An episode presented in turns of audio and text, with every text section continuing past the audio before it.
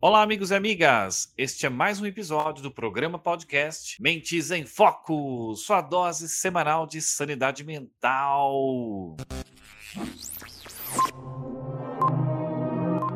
Yesterday you said tomorrow, so just do it! Make your dreams come true! Just do it!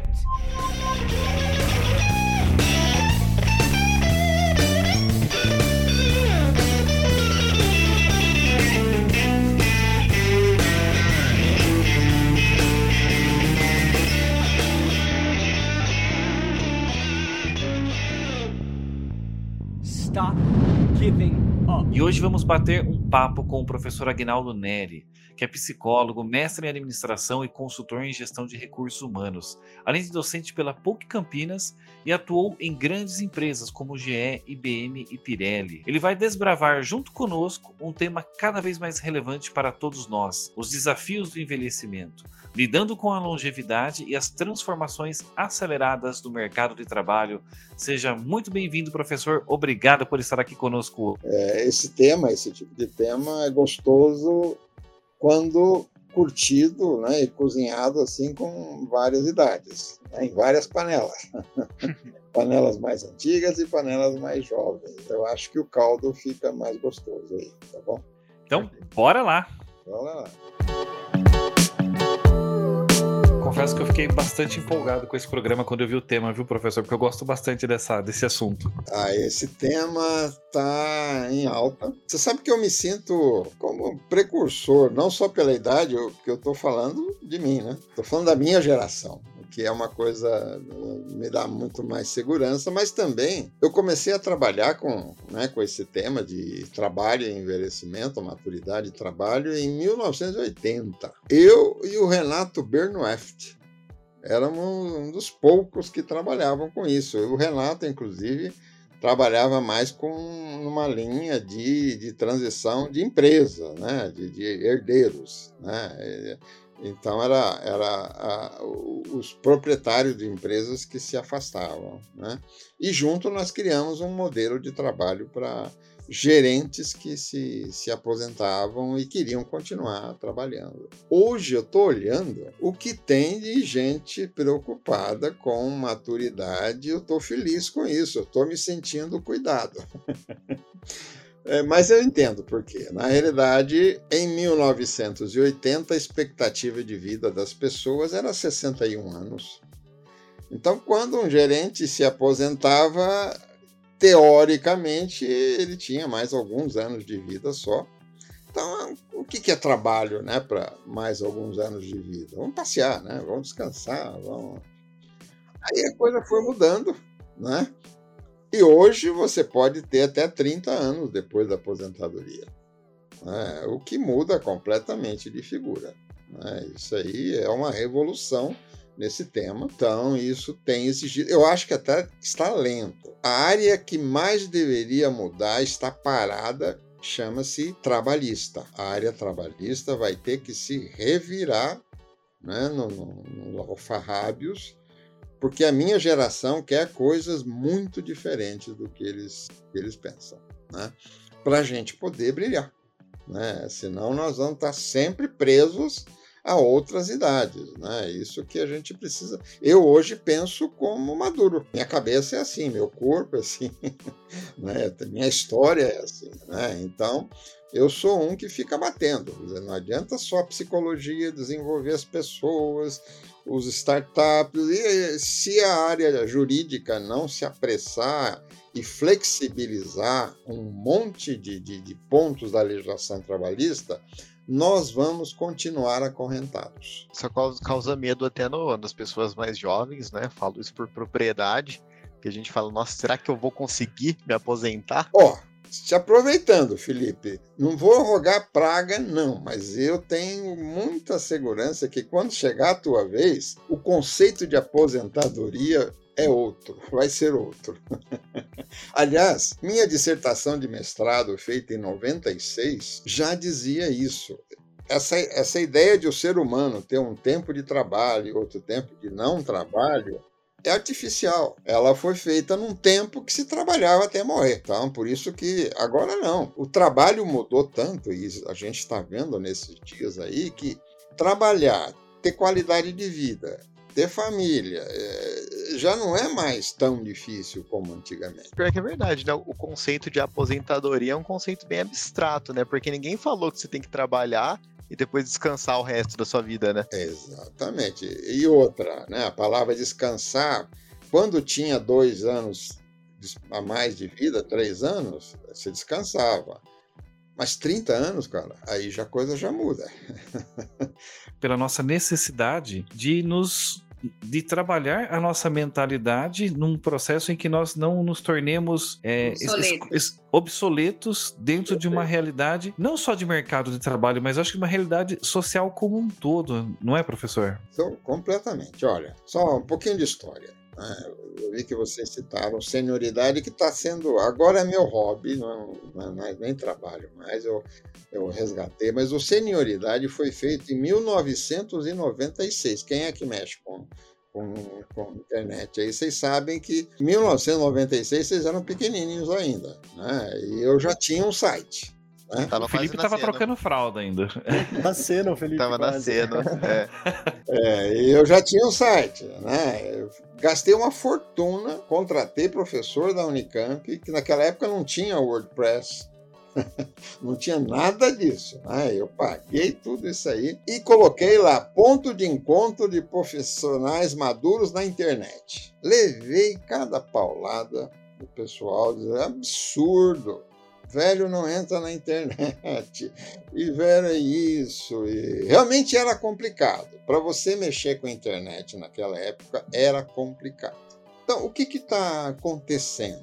Esse Yuval, ele, eu gosto muito dele e ele antecipa muitas coisas. A inteligência artificial está fazendo que uma série daquelas barreiras que nós tínhamos em 96 caíram. Daqui a pouco eu vou estar controlando a internet com o meu cérebro. Ou vocês duvidam? Não, eu não duvido. Né? Eu não duvido que logo nós tenhamos uma, uma conexão cerebral elétrica com, com essa interface aqui. Então o que, que aconteceu? Nós, inclusive eu tenho a felicidade, porque minha, minha mulher é uma das principais pesquisadoras do Brasil sobre psicologia do envelhecimento. Ela trabalha na Unicamp.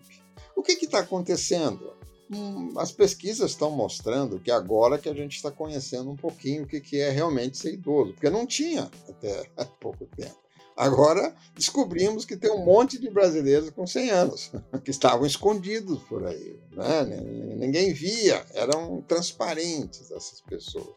Então nós estamos entendendo que o cérebro do, quando fica mais velho, ele muda de forma de ação. Não é que ele pega algumas coisas e ganha outras. A inteligência artificial está ajudando nesse ponto. Ele pega os meus ganhos, eu não preciso mais prestar atenção em tantas coisas. Eu tenho meu software lá que seleciona para mim. Eu não preciso fazer tantas coisas para apressar o meu cérebro. Mas eu, e eu tenho uma inteligência estratégica. Veja, a nossa. Isso é melhor ou pior?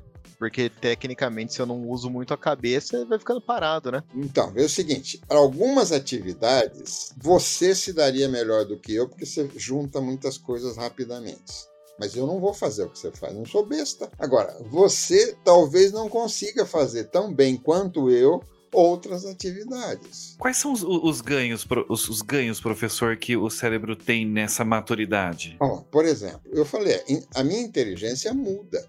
Ela não é tão rápida, mas ela é estratégica.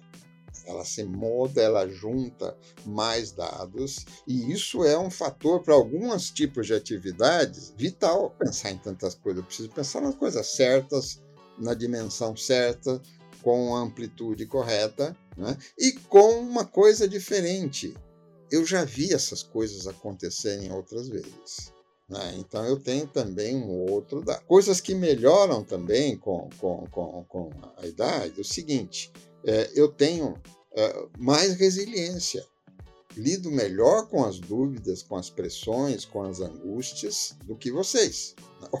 É fácil falar para você, né? Porque eu já vivi aquilo muitas vezes, meu cérebro já se acostumou, ele se flexibilizou, é, meu coração também, então, uma série de, de, de junções. Eu tenho, e outras coisas que é, é, eu tenho uma, uma, uma visão, uma, uma, memória semântica muito desenvolvida, quer dizer, eu, eu me lembro das coisas de textos. Tem um negócio no desenvolvimento humano que chama-se é, seletividade. Deus é, foi tão criativo ao nos conceber, ele falou o seguinte: numa certa idade, como você não vai ter realmente condições de trabalhar com tudo, você vai selecionar. Eu hoje não tenho mais tantos contatos, não tenho mais tantos projetos, não tenho mais tantos problemas, não me interesso por tantas coisas mais mas eu tenho as específicas que eu me aprofundo, né, que eu domino e continuo sendo competente e respeitado por elas, viu, José? Olha como é o desenvolvimento de potencial. Eu não vou me meter as, nas áreas do Felipe, eu vou perder. mas eu tenho algumas áreas que eu dou um banho nele. Professor, aqui eu converso com, com vários tá, pessoas jovens também da, da década de 90, 97 também que que fazem parte da, da minha idade.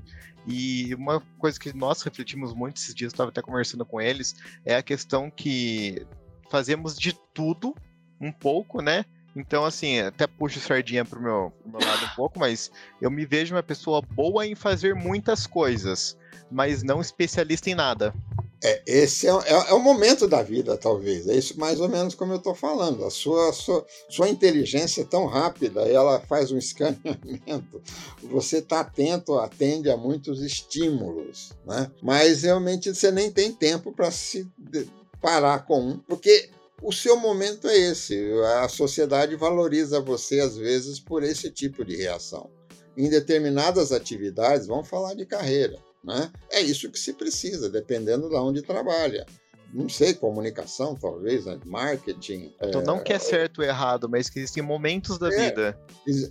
Sempre isso. Em alguns momentos, em alguns ambientes, contextos e momentos, isso te ajuda. Tem uma filha que trabalha com marketing, ela está no mundo, né? Ela tem uma antena dez vezes maior que a minha. E mas quando ela quer discutir algum assunto com profundidade, visão histórica, visão crítica, adivinha com quem que ela fala? É, veja, é, é, aí é que é a diferença. Aí ela, ela, aí ela vai lá e acumula os anos de experiência num depoimento, assim, eu, eu consigo 30 anos imediatamente à minha disposição conversando com alguém mais experiente. É, e assim, outro dia eu não vou saber reproduzir a fala dele direitinho, do Valdez. Ele traz assim, ó, se você quer saber mais ou menos para onde o mundo vai, você vai lá conversar com os jovens, com os que estão antenados, isso, aquilo.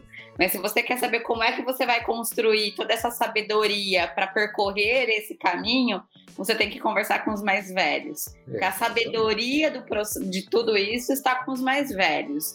O, os mais novos podem até estar antenado no que está acontecendo, se ligando no que está acontecendo, mas muitas vezes não tem sabedoria ou maturidade para lidar com este processo. Quando eu apresento, eu ainda trabalho um pouco com revisão de projeto de vida, que eu chamo, né? ajudando pessoas já aposentadas, né? como se reinventar. Essa é a palavra que eu, que eu uso. Para mim, a vida é um eterno reinventar-se. Na realidade, para mim, a aposentadoria é um mero, uma mera transição a mais.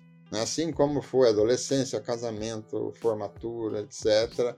A aposentadoria, ah, eu defendo que ela seja tão suave que não haja nenhum rompimento. Na realidade, você já se prepare a vida toda para trabalhar, descansar, ter lazer, contato com o neto, etc, etc. É possível, sim. Na realidade, a limitação não está em nós, muito sério. Está na, na legislação, na política salarial das empresas, na carreira, no desenho de carreira, foi o que eu apontei na minha dissertação de mestrado.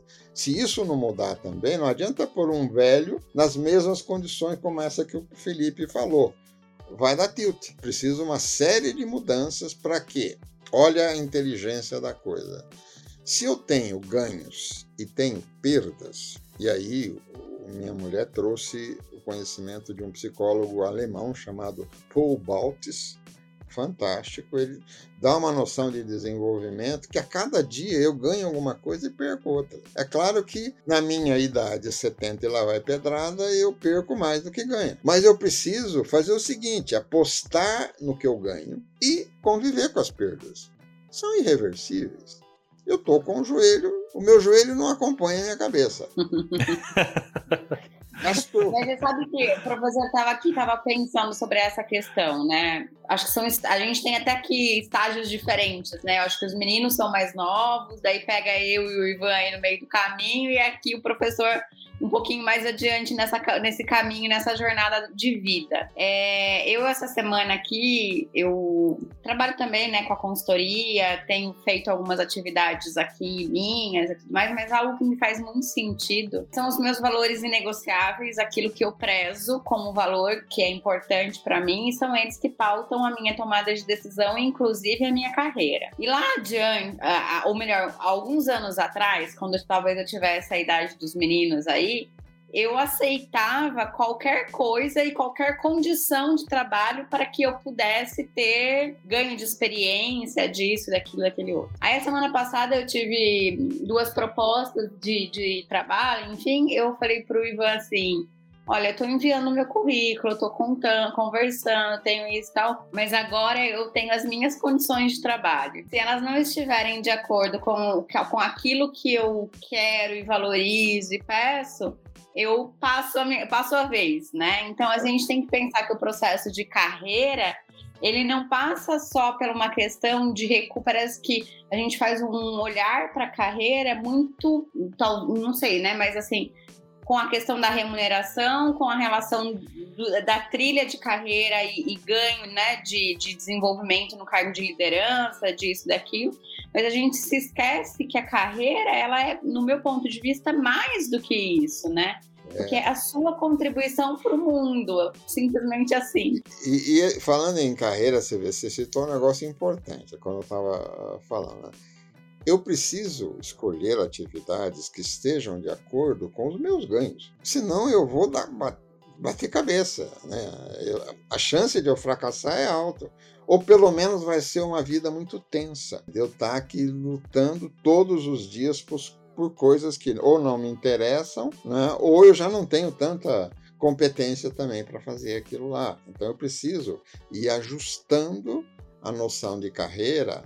Há um fator que eu, eu me preocupo muito quando eu vejo, até ex-alunos meus, eles não falam de idade. Não é possível você trabalhar carreira sem falar idade. É a minha contribuição no curso lá da FIA. Eu, eu, eu tenho um curso de, de, de, de, gestão de carreira e eu pego o finalzinho. Ó, como é que se trabalha lá no fim, né?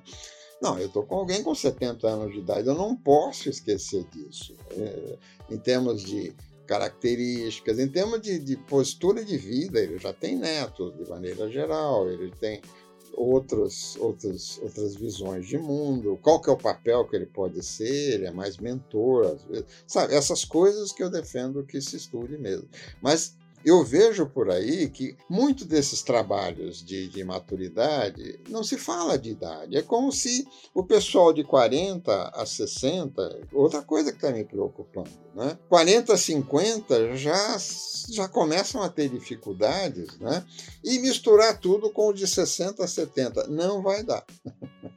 Né? O que nós precisamos é ter mais flexibilidade em termos de espaços de trabalho para que eles vão se ajustando dessa maneira. Eu não posso dar aulas hoje, aos 74, do mesmo jeito que eu dava há 50 anos atrás. Eu comecei a dar aulas exatamente há 50 anos. Hoje eu só dou supervisão de estágios e por projetos. Eu não aguento mais uma sala de aula com 60 alunos. Agora, com cinco projetos, eu dou um show. Que aí eu sou um gestor de projetos vestido de professor. Mas isso é interessante, né, professor? O processo e, e o que eu, assim, o que eu vejo que, tá, que o senhor está trazendo é uma palavrinha que se chama autoconhecimento. Que eu consigo me conhecer, conhecer aonde eu sou bom, o que eu faço bem, e aonde nesse momento eu preciso já abrir mão, que eu já percebo que eu já não, não além de talvez não dar conta, talvez é uma coisa que já não faz mais sentido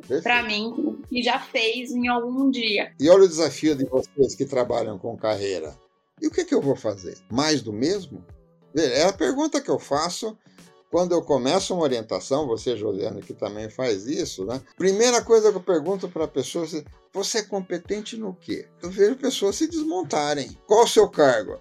Peraí, eu não perguntei qual é o seu cargo. Eu não quero saber qual. É você é competente no quê?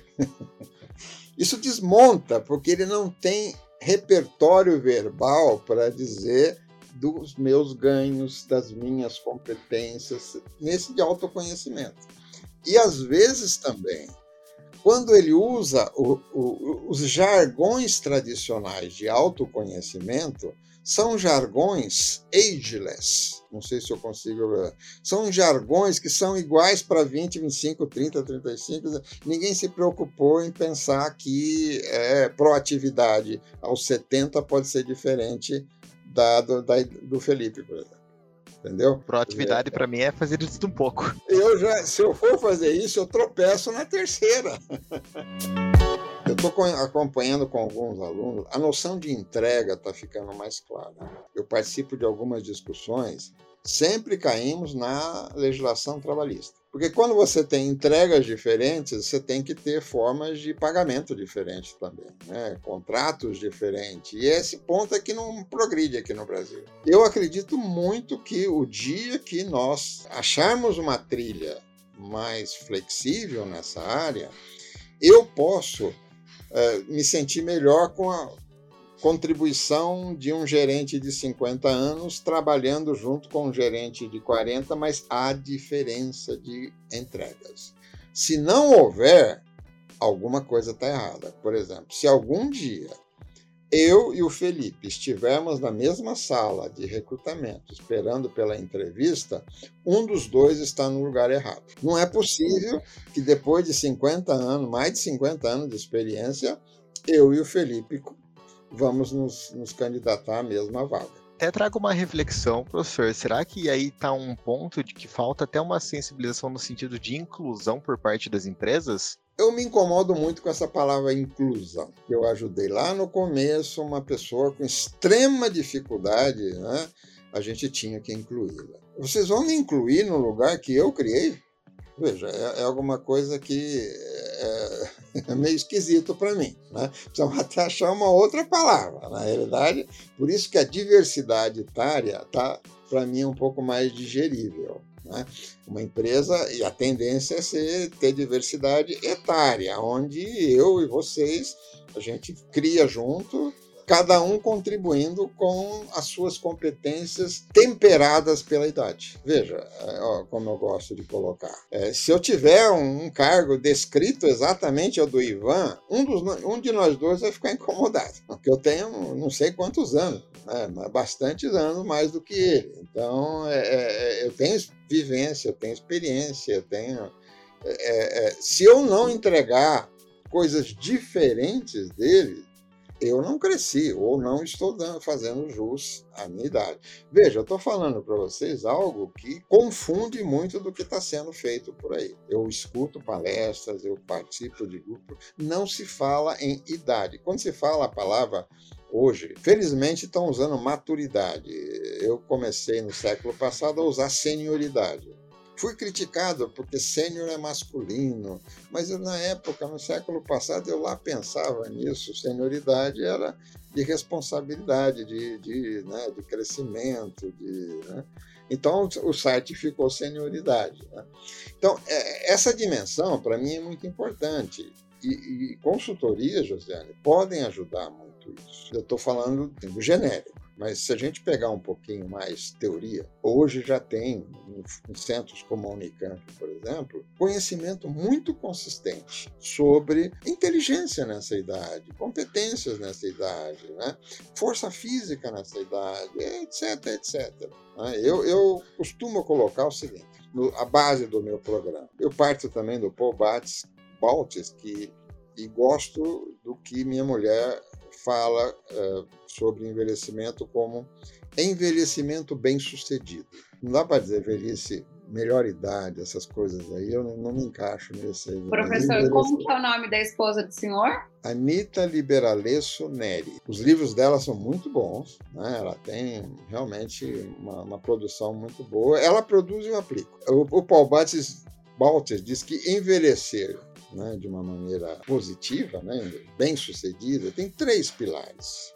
Primeiro, que é o mais comum, é a evitação de doenças. É que hoje está fácil. E, e recomendo pegar o Felipe. Felipe é o mais novo ou não? Só para. É mais novinho. Da é sala que eu sou mais novo. Eu fui enganado. Esse negócio de dizer que depois da aposentadoria eu ia fazer exercício, correr, andar, mentira, cara. Não adianta nada. O que vai acontecer com o seu joelho na velhice é o que você está fazendo agora. Não pense que você vai recuperar, que você. Isso não existe. Isso porque Agora... o Felipe acabou de anunciar hoje que ele estava abandonando a academia, né? Oficialmente. Tem aquele, aquele pessoal, né, que acha que ah, depois que eu aposentar eu vou, só vou viajar, só vou. Eu curtir. corro atrás do prejuízo. não, não vai, não dá mais. Então eu caí nessa. Então, por isso que é, é uma revisão de estilo de vida, de tudo isso aí. Segundo, Uso de recursos pessoais, uso constante. Quando eu proponho para as pessoas, olha, enquanto você não arranja emprego, seja voluntário, cara. Ah, mas vou trabalhar de graça. Não. Você vai manter em uso os seus recursos. Porque o que você não usa, diminui. O que você não usa, cai. Criatividade, inteligência, sociabilidade. Esses recursos é como andar de bicicleta. Se você, de repente, dá aquela para, parou, escolha, faça Às voluntariado. Vezes dá atrofiada, né? Exatamente. Veja, esse é o outro pilar. Nunca parar de fazer essas coisas. Eu mudo. Agora, com o joelho, eu já não posso, preciso achar outro esporte agora. Né? Eu gostava bastante de basquete. Não dá, não consigo nem pular, mas, mas eu vou pegar outro. Né? Agora, o que eu não posso é parar. Né? Então, veja, são dois pilares importantes. Quando você fala para alguém que os recursos que você tem são os intelectuais, sociais e emocionais. Né, além dos físicos. Uso constante, ou como voluntário, ou. Por isso que aquela, aquela noção de aposentadoria, ah, agora vou descansar, para mim é irreal. Ah, vou pescar. Ah, haja Ibama, porque se todo mundo aposentado decidisse pescar, o Ibama precisaria agir. Né? Então, vê, são dois pilares importantíssimos. E o terceiro, esse terceiro eu acho que amarra tudo. Sentido para a vida. Se você não tiver um motivo para te tirar da cama de manhã, você acaba ficando lá cada vez mais. Né? Veja, para mim isso é muito sério. Aí a gente trabalha com propósito, mas é coisa muito simples. É, ah, vou ficar descansando. Gente, é, é, tem tanta coisa que me mobiliza, que possa me fazer hoje, se eu quiser. Tem neto, tem aluno, ex-aluno, voluntariado. Eu sou voluntário no Instituto Palharoldo, aqui em Campinas, e isso me mobiliza desde sair vendendo pizza para arranjar dinheiro, até dar palestra, dar curso para eles, fazer projetos, mas assim, nunca parar. E o senhor colocou muito bem a questão dos pilares para um envelhecimento bem sucedido, que eu adorei a expressão, gostei muito de conhecer essa expressão. Fica claro que existem competências importantes para que esses pilares estejam ativos. Inclusive no seu site, é, o senhor fala sobre as competências para maturidade ativa. Fala um pouquinho para a gente sobre essas competências. Uma das coisas que eu também oriento as pessoas que me procuram, vá fazer um curso na UIME. A UIME é uma aceleradora de startups. Lá só tem garoto, faz por internet.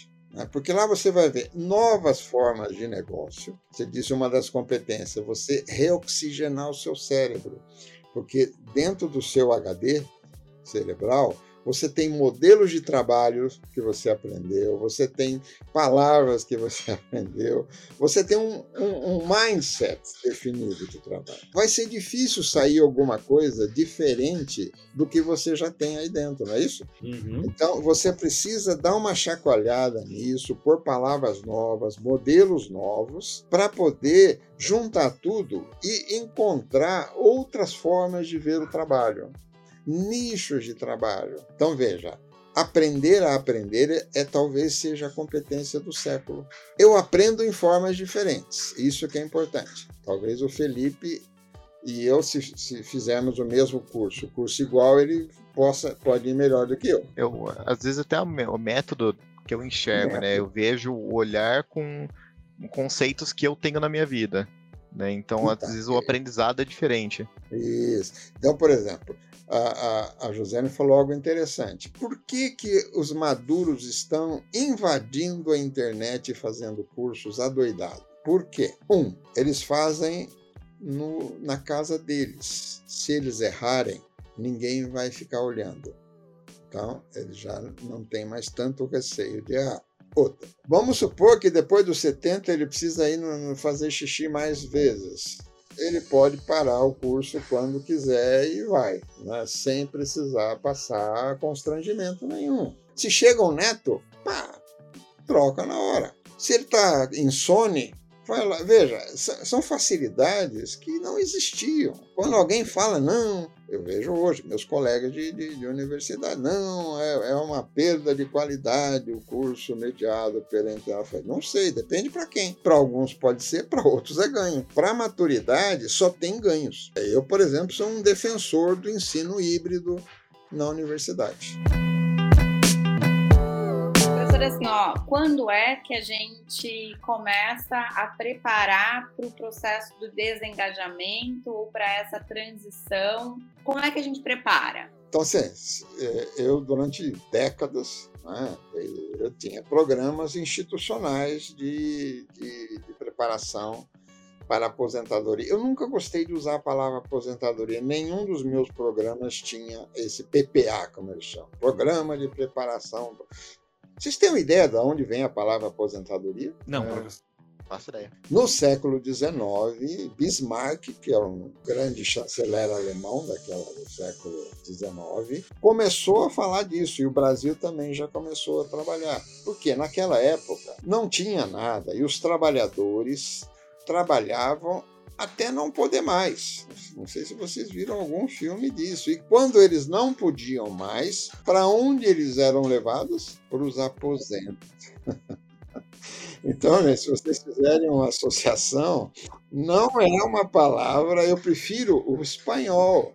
Rubilação, aposentadoria, eu acho que é pior. Eu começava a trabalhar o network de comunicação. Porque se você ressignificar ou redefinir o conceito de, de, envelhecimento, de aposentadoria, vai ficar mais difícil por causa das piadas, das frases negativas, do, do, dos modelos. Então, a gente começava com muitas entrevistas, resgate de histórias positivas, porque todo mundo conhece o aposentado que ficou doente, não é isso? Porque ele não sai da empresa pedindo ajuda. Mas ninguém conhece o aposentado que de sucesso, que fez outra coisa, está longe, não quer mais nem saber daquela empresa.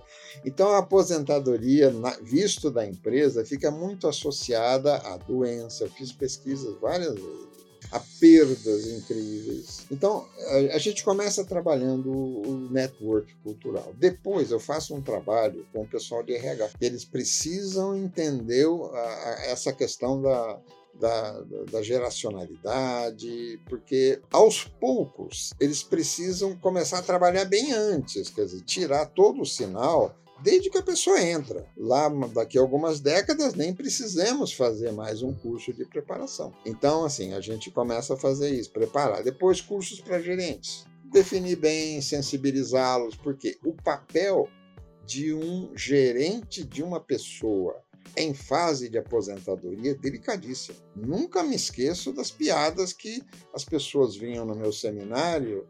Olha, hoje quase que eu não vi, professor, porque a hora que eu ia saindo, o meu gerente perguntou: tá indo para o curso Pé na Cova? Se um gerente pergunta você está indo no curso Pé na Cova, quer dizer, que mensagem você está passando para esse seu colaborador? O que é muito comum, o gerente começa a, entre aspas, proteger essa pessoa. Então, afasta ela dos trabalhos mais difíceis, não, não passa todas as informações, já começa a considerá-la fora ou, digamos assim, menos capaz. Veja quanta coisa a gente tem que trabalhar para poder chegar nas pessoas depois. Né? É, aí sim, nós começamos. Eu sempre sugeria começar dois anos antes né, de, de, uma decisão, digamos assim. Né? É, e nessas, desses dois anos nós trabalhávamos coisas. Primeiro, muita informação sobre o processo de envelhecimento, para que eles soubessem o que estava acontecendo com eles. Tanto coisas boas quanto coisas ruins. Segundo, modelos. Trazer muitas entrevistas de ex-aposentados, trajetórias, boas e más, né? muitos testemunhos. Terceiro, né? seguindo essa, essa, essa trilha que eu dei para vocês também. Então, muita informação sobre autocuidado, sobre né? é, esse de uso e recursos de competências. É, a ideia de reinvenção é, é, uma visão mais ampla de competências. Né? Eu acho que depois de 40, 30 anos você fazer a mesma coisa é dolorido. 30 anos, gente, eu já passei. É ano pra caramba. É que eu também nunca fiz coisas iguais, mas é, eu vejo, eu sei de pessoas que fizeram 30 anos a mesma coisa. Até para aprender alguma coisa nova é mais difícil. É, a gente vai trabalhando, aí entra bastante trabalho de psicologia. Né? Muito dessensibilização, muitos jogos, muito. Né? E o, por último, é, a gente investe muito em projeto de vida. Eu tenho um foco muito grande de projeto de vida, né? porque eu acho que é isso que vai amarrar tudo. Decisões de para onde, como, quando, com quem, agora com que limites, qual alternativa. E com bastante cursos paralelos. Né? Então, olha, curso do Sebrae, modelo que eu fiz aqui numa das empresas, a gente tinha. O Sebrae disponibilizou todo o arsenal de empreendedorismo. O SESC de qualidade de vida, a, a, a gente. E agora eu coloco sempre a WIMI, né, que para novas formas de trabalho, tecnologias modernas, inovação. Hoje, inovação é, é, é, é o que está me, me apaixonando mais, inclusive. Ah, inovação para idosos? Ah, por que não? Veja, outro mito da nossa sociedade. Startup é só para jovem? Não sei. Eu tenho mais dinheiro que o jovem. Eu tenho mais network do que o jovem. Eu tenho mais paciência do que o jovem. Eu preciso menos de sucesso dessa empresa do que o jovem. Portanto, por que, que eu não tenho também condições de. Está errado isso aí, né? Eu, eu acho que precisamos ajustar esses ponteiros aí. É, o professor fez algumas colocações bem interessantes. Uma delas eu achei legal. Ele disse o seguinte: se eu e o Felipe estivermos na mesma sala disputando a mesma vaga, provavelmente um dos dois está no lugar errado. Então, quando a gente pensa nas estruturas de cargos e salários dentro das empresas, é, essa questão, no seu ponto de vista, então, ela precisa ser uma estrutura pensada também do ponto de vista de maturidade, de, de diversidade etária, porque aí, pelo que me parece, não é simplesmente colocar uma sigla depois do cargo e dizer Júnior é. Pleno Sênior. Acho que é mais do que isso, não é? é? Eu já propus em 96 que, na realidade, a gente focasse mais as competências. Então, olha, eu estou procurando uma pessoa que consiga reestruturar a minha área de marketing, colocando-a em condições. Ser mais específico. Não é que eu vou dizer, ó, estou com uma vaga de gerente de marketing. Isso é pobre. Isso empobrece a, a relação. Você já massifica para quem está lendo. Então, assim, é, eu também estou trabalhando com alunos que estranham. Eu falo, não, peraí, você tem que conquistar as pessoas, você tem que dizer mais coisas, você tem que mobilizar a emoção delas. E olha, eu tenho uma vaga aqui e eu estou no momento que eu preciso muito de alguém que consiga equilibrar emocionalmente a minha equipe. Não é só um gerente de marketing. Então, eu já estou passando para os futuros candidatos um, um crivo. A área de RH precisa aprender a trabalhar com a diversidade etária. Sinto muito essa, essa diferença. A minha tese não, não deu, a minha dissertação de mestrado não deu o impacto que eu sonhei. Por quê? Na realidade, ela foi na contramão do que os gerentes de recursos humanos queriam. Os gerentes de recursos humanos queriam um ritual de afastamento chantilizado como aposentar alguém que ele não fique magoado comigo? E eu falei: isso não existe. Na realidade, o que você tem que ajustar a sua empresa para que ele possa envelhecer de uma maneira gradual e depois decidir e se preparar para o futuro. Quer dizer, os, aí isso dá muito trabalho, foi o que eles falaram. Então, não, não, não, eles esperavam sim que o propusesse um, um programa de, de, aposentadoria que todo mundo ficasse feliz. Né? E eu falei, olha, eu não vejo assim, eu vejo trabalho, carreira, a carreira não tem carreira um, dois, é carreira da sua vida. Sua vida é uma carreira, ela vira para cá, vira para lá, mas você está numa carreira. O que a gente precisa é trilhas um pouco mais flexíveis. Então, quando eu digo de RH aprender, quando eu dou um curso nessas universidades, a primeira coisa que eu pergunto para os alunos é o seguinte: qual a porcentagem de pessoas na sua empresa com mais de 50 anos? Quase nenhum prestou atenção nisso. Não é um, um assunto que, que, que interessa, digamos assim. Mas, para minha leitura, quer dizer, você não está interessado na idade também. Quer dizer, para vocês é uma coisa que se um marciano vier para cá, se um bilionário marciano vier para cá, para a Terra, e, e, levar um nível de recursos humanos para Marte, ele não vai saber que aqui tem pessoas mais velhas, que tem mulheres e homens, tem... porque os manuais de recursos humanos são tudo genéricos. Né? Veja, é isso que eu, que eu agora que eu sou bem crítico com isso. Né? Eu acho que é, tem mais sensibilidade, a quantidade de mulheres na área de RH melhorou a sensibilidade, mas ainda para a idade acho que não. Ainda né? falta. É, falta. Para gênero eu acho que melhorou bastante, mas para a idade está faltando.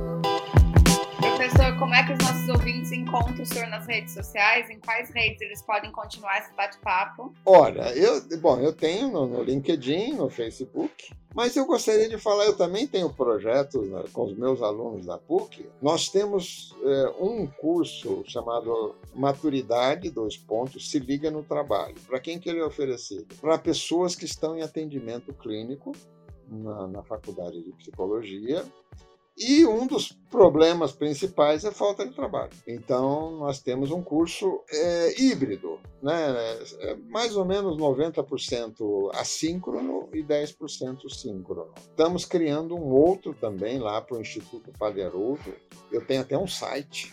Né? Eu, eu banco um site chamado, olha, pode até visitar aí, www.pvp.net.br. P P de pato, V de verdade, P de pato.net.br.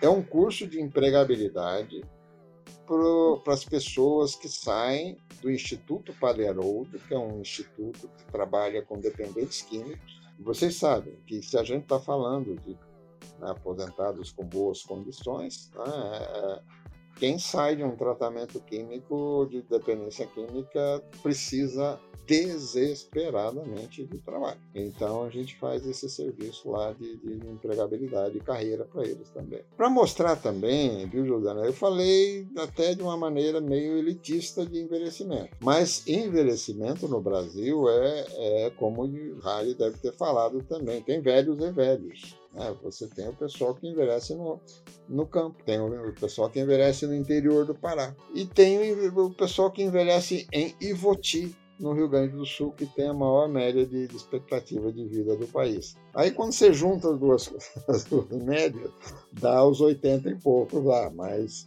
tem lugar que é menos de 70. Difícil generalizar no, no, no Brasil a noção de carreira, aposentadoria, esse tipo de coisa. Né? Então, a gente pegou um nicho mais, mais específico. Ouvintes, se você quer saber mais sobre esses projetos que o professor Agnaldo trouxe. Clica aqui no link que está na descrição desse, desse podcast e entra lá e conheça um pouquinho mais sobre esses projetos que o professor Agnaldo trouxe. E me ajudem a, re a reinventar o Senioridade. O Senioridade foi feito em 96. Nos últimos cinco anos ele ficou parado porque eu, eu tinha outros projetos, né? Agora, como eu parei uma parte de projetos, eu vou tê-lo como hobby. Escrever para mim mesmo. Lá vai ter até uma área que vai ser maturidade na própria pele. Vocês vão ver também que hoje o foco é longevidade. Você está gostando do tema, gostando do nosso podcast? Por favor, não deixe de entrar no Spotify seguir o nosso programa Mentes em Foco e no nosso Instagram também, que é mentes.em.foco. É muito importante para nós todo o apoio que você dá seguindo o nosso programa, fazendo comentários, curtindo nossas fotos e vir nessa briga com a gente aí por, por esse, esse. Como seria a palavra, professor? Não é a. Não é- e nem é uma briga, viu, Felipe? É um, é um movimento. Um movimento. É. Movimento. A longevidade. Esse Longe- Disrupt Aging. Disrupting. Olha, É mais um pedacinho aqui. Você gosta de Paul McCartney? Gosto. Quantos anos ele tem? Ixi, o cara é velhão já, hein? Eu não sei, não faço ideia. Então, veja, é isso aí. Não importa a idade dele. 80 anos, mas não importa. Né? Mick Jagger, você gosta? Mick eu não conheço. Não conhece Nick Jagger? Não. É, é, Felipe do céu, então você vai sair daqui, você vai lá procurar quem é ele. é. Ou é novo ou eu velho, agora fiquei na dúvida. Procura pelo, procura pelo meme, pelo meme do Cid Moreira falando Mick Jagger. Pô, Roberto Carlos. Robert Carlos, pô, isso é, isso é clássico. Gilberto Gil. Caetano Veloso. É a minha, a minha geração que está aí numa boa, estourando, dando modelo, não é isso? Veja, por isso que eu digo, rigorosamente, você chamaria Paul McCartney de velho? É pra mim? Eu, porque eu já falei que não. Que pra mim o cara é da hora. Mas alguém de, de 80 anos no Brasil vai ser chamado de velho, não? É, o Roberto vai. Roberto eu acho que ele é velho. Veja que confusão. Em suma, vocês já não sabem mais como tratar as pessoas da minha idade, porque a minha geração está mostrando para vocês uma forma diferente de envelhecer. É. Exatamente. Lindo isso, viu? Muito lindo isso. Curti muito. É. Acorde, mas acorde. Professor, muito, muito, muito obrigada pela, por estar com a gente, né? Por contribuir. Ficaríamos aqui batendo papo, porque é muita, é muita aprendizagem, é muita sabedoria, e isso faz com que a gente também cresça e evolua nesse processo todo. É, Muito obrigada, viu?